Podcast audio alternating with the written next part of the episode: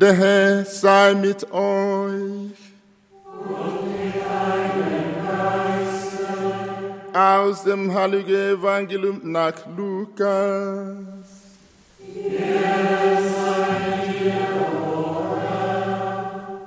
In jener Zeit suchte der Herr 72 andere Jünger aus und sandte sie zu zweit voraus in alle Städte und Ortschaften, in die er selbst gehen wollte. Er sagte zu ihnen, die Ernte ist groß, aber es gibt nur wenig Arbeiter. Bittet also den Herrn der Ernte, Arbeiter für seine Ernte auszusenden. Geht, ich sende euch wie Schafe mitten unter die Wölfe. Nehmt keinen Geldbeutel mit, keine Voraustasche und keine Schuhe. Grüßt niemand unterwegs. Wenn ihr in ein Haus kommt, so sagt als erstes, Friede diesem Haus. Und wenn dort ein Mann des Friedens wohnt, wird der Friede, den ihr ihn wünscht, auf ihn ruhen. Andernfalls wird er zu euch zurückkehren. Bleibt in diesem Haus, esst und trinkt, was man euch anbietet. Denn wer arbeitet, hat ein Recht auf seinen Lohn. Zieht nicht von einem Haus in ein anderes. Wenn ihr in eine Stadt kommt und man euch aufnimmt, so esst, was man euch vorsetzt. Heilt die Kranken, die dort sind, und sagt den Leuten, das Reich Gottes ist euch nahe. Wenn ihr aber in eine Stadt kommt, in der man euch nicht aufnimmt, dann stellt euch auf die Straße und ruft, selbst den Staub eurer Stadt, der an unseren Füßen klebt, lassen wir euch zurück. Doch das sollt ihr wissen, das Reich Gottes ist nahe. Ich sage euch, Sodom wird es an jenem Tag nicht so schlimm ergehen wie diese Stadt. Evangelium unseres Herrn Jesus Christus. Lob sei dir, Christus.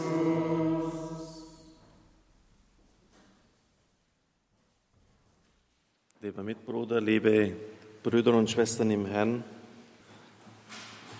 Zeitgeist oder Geist der Zeit, das ist die Predigtreihe, die ich begonnen habe. Ich habe beim letzten Mal dargelegt, dass der Dornbusch König werden will, nachdem die anderen Bäume abgelehnt haben und der dann seine Gewaltherrschaft antritt, sogar die Zedern des Libanon bedroht. Und das ist die Misere des ganzen Königtums über die Jahrhunderte hindurch, die in der Geschichte Israels hier angezeigt wird. Auslöser war die Bitte des Volkes, wir wollen einen König, der uns anführt und uns Recht spricht. Wir wollen sein wie alle anderen Völker. Ja, nichts Besonderes sein, das wird dann nur mit einer Pseudodemut verkleistert. Wir sind ja auch nicht besser als die anderen und dann gleicht man sich ihnen an und viel Not und Elend war dann die Folge. Im Neuen Testament ist das erste Wort, das Christus beim Evangelisten Markus spricht, für uns hier in diesem Zusammenhang entscheidend.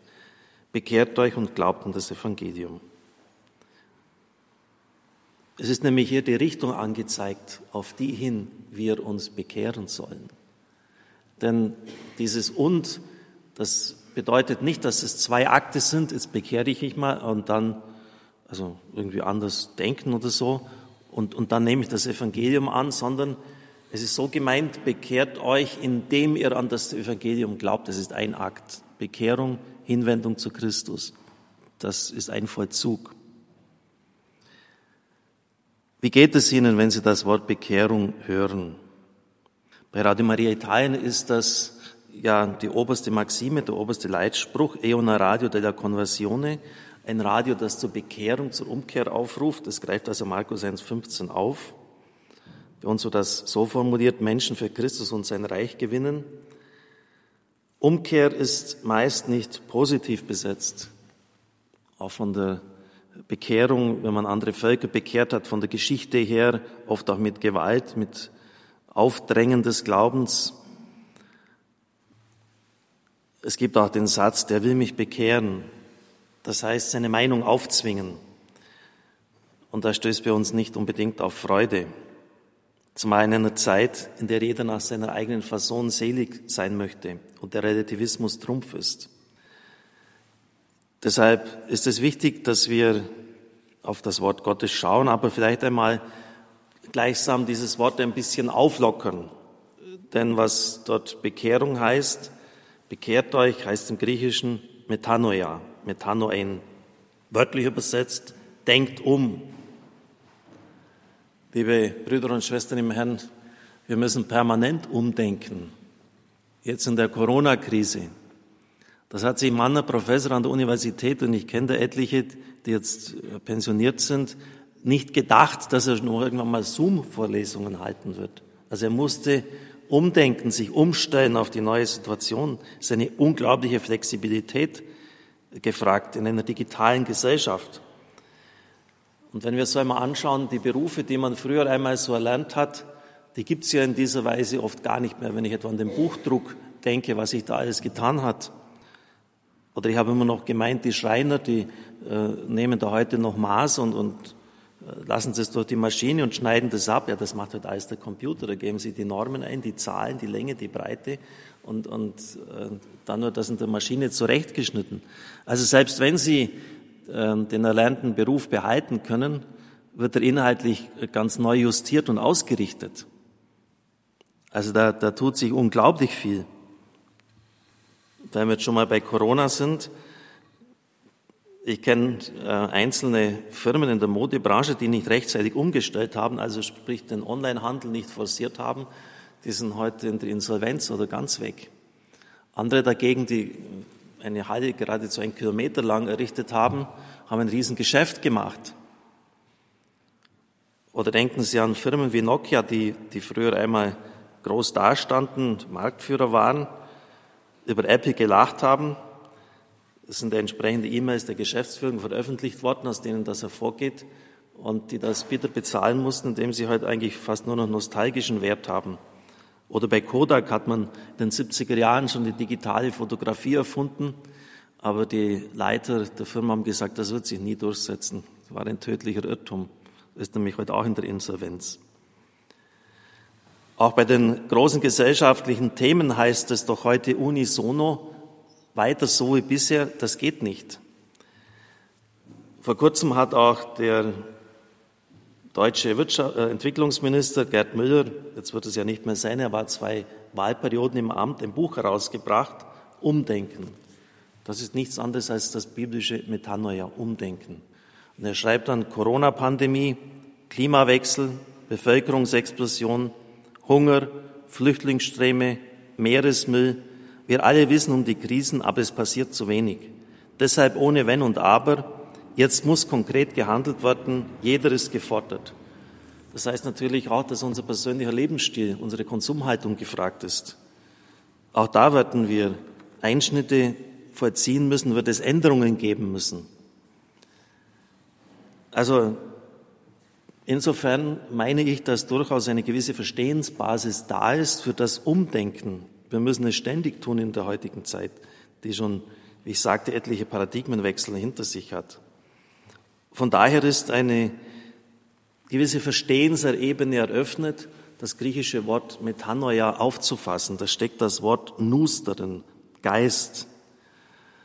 Ich folge jetzt der Auslegung von Pfarrer Anton Spreitzer, die er in dem Buch von James Mellon im Vorwort geschrieben hat, wenn Gott sein Haus saniert. Wir haben es im Radio ja auch besprochen. Er war dort in Halifax bei ihm, hat seine Pfarrei dort angeschaut und war tief beeindruckt, wie eine Pfarrei komplett neu sich aufgestellt hat. Es bedeutet nämlich nicht nur eine rein rationale Bedeutungsebene, Geist, sondern meint Sinn ändern, Reue empfinden bis hin zur Umkehr, also eine breite Palette. Man könnte es angemessen im Sinn von Geisteshaltung oder Grundeinstellung oder Lebensphilosophie verstehen. Jesus ruft demzufolge nicht nur dazu auf, gewisse Meinungen oder Einstellungen zu ändern, bestimmte Haltungen zu überdenken oder entsprechend unserer guten Vorsätze wieder auf eine gesunde, gute Lebensweise sich zu besinnen. Jesus verlangt mehr, so schreibt er. Er verlangt alles. Die ganze Art zu denken neu auszurichten. Das eigene Selbstverständnis und das Verständnis von allem, was ist, zu erneuern und es durchdringen zu lassen von den Worten, die er die Menschen lehrt. Gestern hatten wir, es war eigentlich nur eine Stunde angesetzt, eineinhalb Stunden Zoom-Konferenz mit dem Präsidenten der BLM. Das ist für uns eine ganz entscheidende Person, Dr. Schmiege. Und da war das eigentlich das Hauptthema, was ich ihm vermittelt habe. Also er hat weit mehr Zeit genommen, als ursprünglich vorgesehen war. Warum braucht es Radio Horeb in der Medienlandschaft, um das Wort Gottes zu verkünden? Und Ziel von all dem, was wir tun, ist, dass Menschen ihr Leben nach dem Evangelium ausrichten. Nach dem, was Christus gesagt hat, weil das die Lösung ist für die Probleme, die wir vorher genannt haben. Da bin ich zutiefst davon überzeugt. Das werden wir nur hinbekommen, äh, wenn Menschen vom Geist des Evangeliums, auf einem gewissen Geist der Selbstlosigkeit, der Opferbereitschaft, des Einsatzes für das Ganze, für eine Nächstenliebe und Gottesliebe durchdrungen sind. Und ich glaube, dass das angekommen ist, dass er verstanden hat, dass deshalb diese Stimme von Radio Horeb in der Medienlandschaft in Deutschland so wichtig ist. Die Welt gleichsam, so Spreitzer, mit den Augen Jesu anzuschauen, ist das Ziel.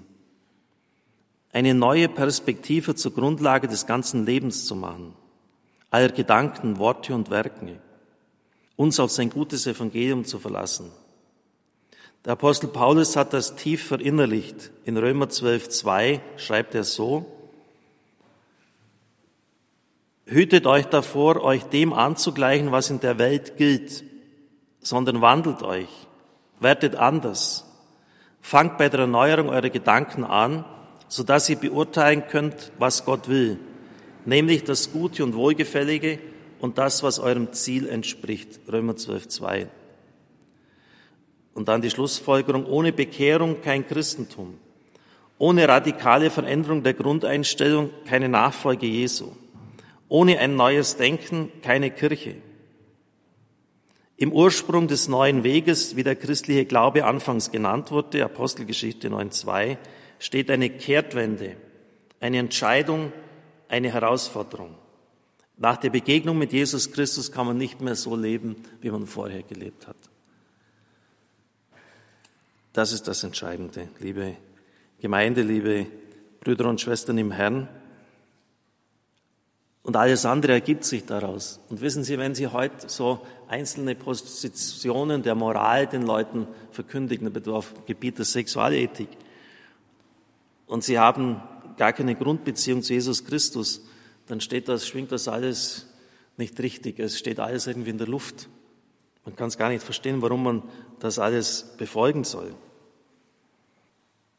Diese Lebenswende hat tiefgreifende Auswirkungen wie wir mit unserer Zeit umgehen, mit unserem Geld. Euer Tempel ist ein Leib des Heiligen Geistes, sagt der Apostel Paulus, unsere Sexualität, Freizeit und Beruf, eine neue Einstellung zum Mitmenschen, dem wir mit einem grundsätzlichen Wohlwollen begegnen sollen, zur Umwelt. Ja, das geht hinein bis in die Partner- und Berufswahl, aber bei mir ganz persönlich als schon Zeichen der Berufung da war, habe ich es mit wem wohl besprochen? Mit meiner Mutter, natürlich auch mit Priestern. Und sie hat mir damals den ganz großartigen Rat gegeben, suche zuerst das Reich Gottes und seine Gerechtigkeit, alles andere wird euch dazugegeben werden. Sie hat mich damit auch freigegeben, also jetzt nicht ähm, erwartet, dass ich den Betrieb weiterführe, Ich soll das Reich Gottes zuerst tun, also den Willen des Herrn versuchen zu erkennen, ihn darum zu bitten und dann dem Folge zu leisten. Weil sie genau gewusst hat, wenn man Menschen in so ein Amt drängt, äh, dann werden sie in Krisen nicht standhalten können. Das muss ganz tief im Innersten da sein. Ja, der Herr will es so, der hat mich gerufen. Er sorgt dann auch für alles. Alles andere wird euch dazugegeben werden. Umkehr, und das werde ich in der Predigt beim nächsten Mal weiter ausführen, hat immer etwas zu tun mit Umkehr zum Leben. Wenn Sie die Bibel anschauen, das Gleichnis vom verlorenen Sohn, als er beim Vater ankommt, ist er mehr tot als lebend. Beim Rembrandt ist er das wunderbar dargestellt, wie der da völlig zerlumpt und stinkend, weil er bei Schweinen sich aufgehalten hat, beim Vater dann ankommt, fast schon an der Grenze zum Tod. Umkehr bedeutet Rückkehr zum Leben, bedeutet Leben zu finden, Leben in Fülle. Umkehr bedeutet dann auch den Sinn des Lebens entdeckt zu haben, das Gefühl, am richtigen Platz zu sein, die Grundfragen des Lebens sinnhaft beantwortet zu haben. Wir sind Kinder Gottes und wir werden in sein Bild verwandelt. Wir sind seine Familie, die anderen gehören auch dazu. Und Johannes 10 lesen wir zweimal im Zusammenhang mit der Rede vom guten Hirten. Niemand wird sie meiner Hand entreißen. Zweimal. Es bedeutet eine letzte Sicherheit und Geborgenheit, auch in Krankheit, Krisen, Leid und Tod. Wir dürfen die Führung Gottes durch diese Erdenzeit erfahren, die uns sicher nicht immer alle Steine aus dem Weg räumt, aber wir dürfen an der Hand des Vaters gehen. Liebe Gemeinde, liebe Brüder und Schwestern im Herrn, erst wenn man sich auf das hin verständigt hat, dann hat man, meine ich, und das steht ja nicht umsonst bei Markus ganz am Anfang als erstes Wort, es ist der Schlüssel es ist die Ouvertüre, um das Evangelium zu verstehen. Dann erst hat man das Wesentliche richtig aufgenommen und kann man das andere auch verstehen.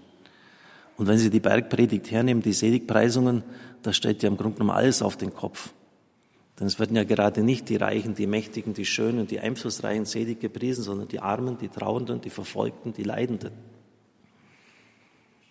Und das bedeutet natürlich dann auch, zum Beispiel diese Leute nicht an den Rand zu stellen, sondern weil sie die Lieblinge Gottes sind, auch entsprechend gut zu behandeln und nicht bloß immer vor den Mächtigen und Großen sich zu beugen und die zu hofieren.